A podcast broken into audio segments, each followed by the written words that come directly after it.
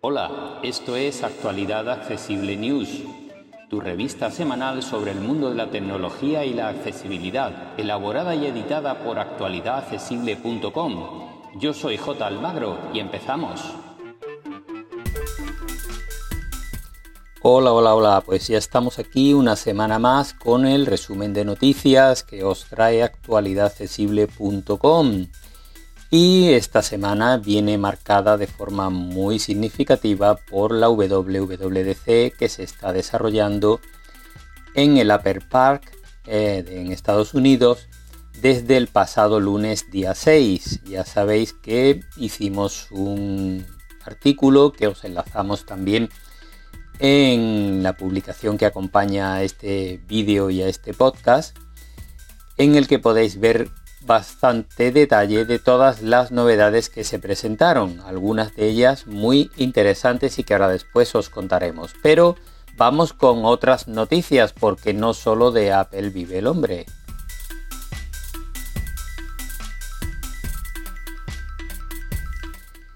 Aún así, vamos a comenzar con eh, las novedades de hardware y en este caso con un nuevo MacBook Air que se ha presentado en esta WWDC. No solo hubo software, también hubo equipos y se han actualizado tanto el MacBook Air como el MacBook de 13 pulgadas. En este caso, con los nuevos procesadores M2, que en realidad son una evolución de los Apple Silicon M1 ya presentados hace casi dos años. Entonces, bueno, incorporan eh, más núcleos de CPU, en este caso hasta 10 núcleos, y también incorporan mejores núcleos hasta 8 núcleos em, en la base del procesador con, mm, por supuesto, inteligencia artificial, realidad aumentada y todo lo que se os ocurra. En definitiva, 18 horas de uso continuo para un equipo con pantalla de alta definición con 13,6 eh, pulgadas que eh, lleva también el notch ya presente en los MacBook Pro de 14 y 16 a esta pantalla. Una pantalla con que llega a los 500 nits de brillo y que recupera el conector MagSafe que tanto nos gusta a los usuarios de Apple que permite que el cable se desconecte ante un tirón sin tirarnos el equipo al suelo. Una auténtica maravilla. Lleva además dos puertos Thunderbolt de máxima velocidad y mantiene el conector de jazz de auriculares. Ha cambiado un poco su fisonomía.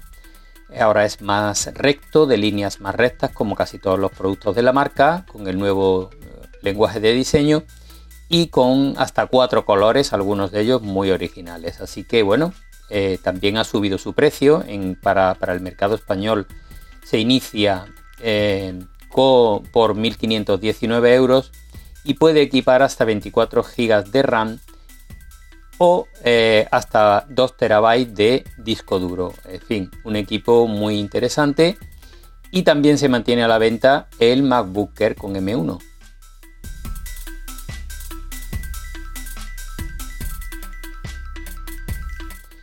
Más novedades de la semana. Por su parte, Motorola ha presentado dos nuevos terminales que se sitúan en su gama media y baja. Y en este caso hablamos del Moto G62 con 5G y el Moto G42 que se queda en 4G.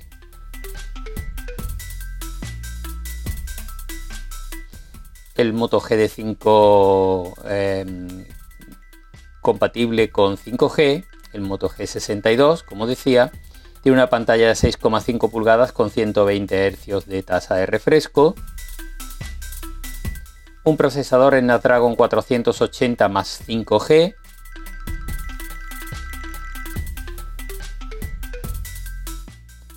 Y em, pocas más novedades. Por su parte, el modelo 4G, el Moto G42, tiene una pantalla AMOLED de 6,4 pulgadas pero se queda en 60 Hz y su procesador se va al Snapdragon 680. En ambos casos cuentan con batería de 5000 mAh y de momento no se conocen muchos más datos.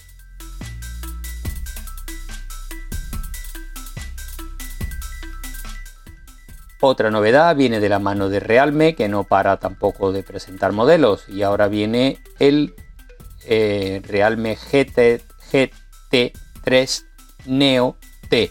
Parece, eh, en fin, no sabría decir lo que parece el nombre.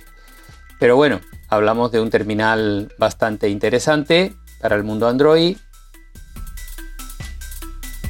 que arranca en 429 euros de precio. Su pantalla es de 6,62 pulgadas AMOLED con 120 Hz. Cuenta con una batería de 5000 mAh y carga rápida de 80 vatios. Y triple cámara trasera. Arranca su configuración básica en 8 GB de RAM y 128 de capacidad interna. Vamos con otra novedad que ha llegado a nuestro mercado, el ZTE Axon 40 Ultra, un teléfono que se va a poner a la venta por un precio muy interesante cuando veáis las especificaciones, porque parte de 829 euros y cuenta con pantalla 6,8 pulgadas AMOLED.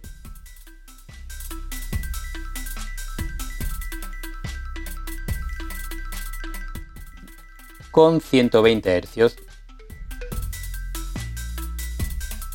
batería de 4600 mAh con carga rápida de 80 vatios. Puede equipar hasta 16 GB de RAM y hasta 1 TB de capacidad interna. Vamos con algunas novedades de software. La primera viene de la mano de la Unión Europea que obligará a todos los fabricantes de dispositivos electrónicos con cargador a que a partir de junio de 2024 cuenten con conector USB-C.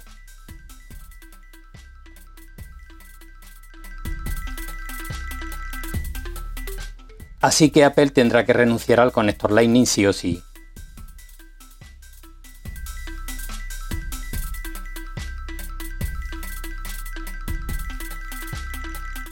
Vamos ahora con un pequeño resumen de las novedades, aunque ya os dejamos un artículo en el que os contamos todo lo que eh, publicó Apple el pasado lunes, pero os contamos algunas de las más importantes. Por ejemplo, la posibilidad de configurar muy ampliamente la pantalla de bloqueo en un iPhone, incluso con widgets que cambian de eh, contenido en tiempo real y que son interactuables. También para el iPad han llegado algunas novedades muy interesantes como la posibilidad de apilar ventanas, de redimensionarlas, y una barra lateral muy interesante para tener las ventanas abiertas a mano mientras trabajamos.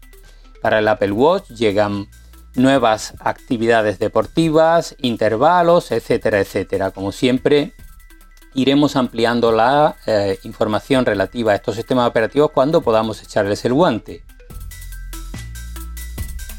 Vamos ahora con otras noticias publicadas en medios digitales que nos han parecido interesantes. Comenzamos con las pruebas de terminales.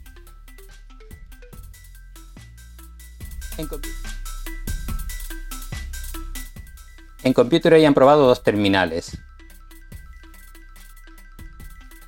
El primero es el Realme GT Neo 3. Y han probado también el Nubia Red Magic 7 Pro. En Sataka también han probado dos terminales, el Realme GT Neo 3, en este caso con carga rápida de 150 vatios,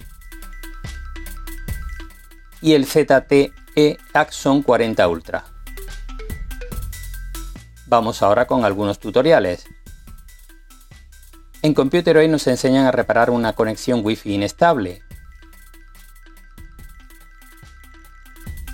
En Sataka nos enseñan a configurar adecuadamente las notificaciones en nuestro teléfono Android, las de Gmail en particular.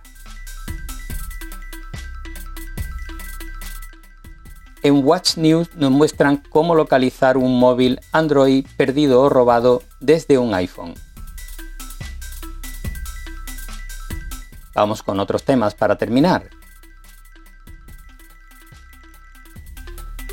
En GenBeta nos dejan una lista con 7 extensiones interesantes para nuestros navegadores. Y en Sataka nos dejan una lista con 14 herramientas y servicios web que nos permitirán encontrar la propiedad intelectual de bibliografía, artículos y demás para poder citar en nuestros trabajos. Y como siempre esto va a ser todo por esta semana. Muchísimas gracias a todas y todos por seguirnos y podréis ampliar la información en nuestra página web www.actualidadaccesible.com. Un abrazo y hasta la semana que viene. Para más información, visita nuestra página web www.actualidadaccesible.com o búscanos en plataformas de podcast y en YouTube. Somos Actualidad Accesible.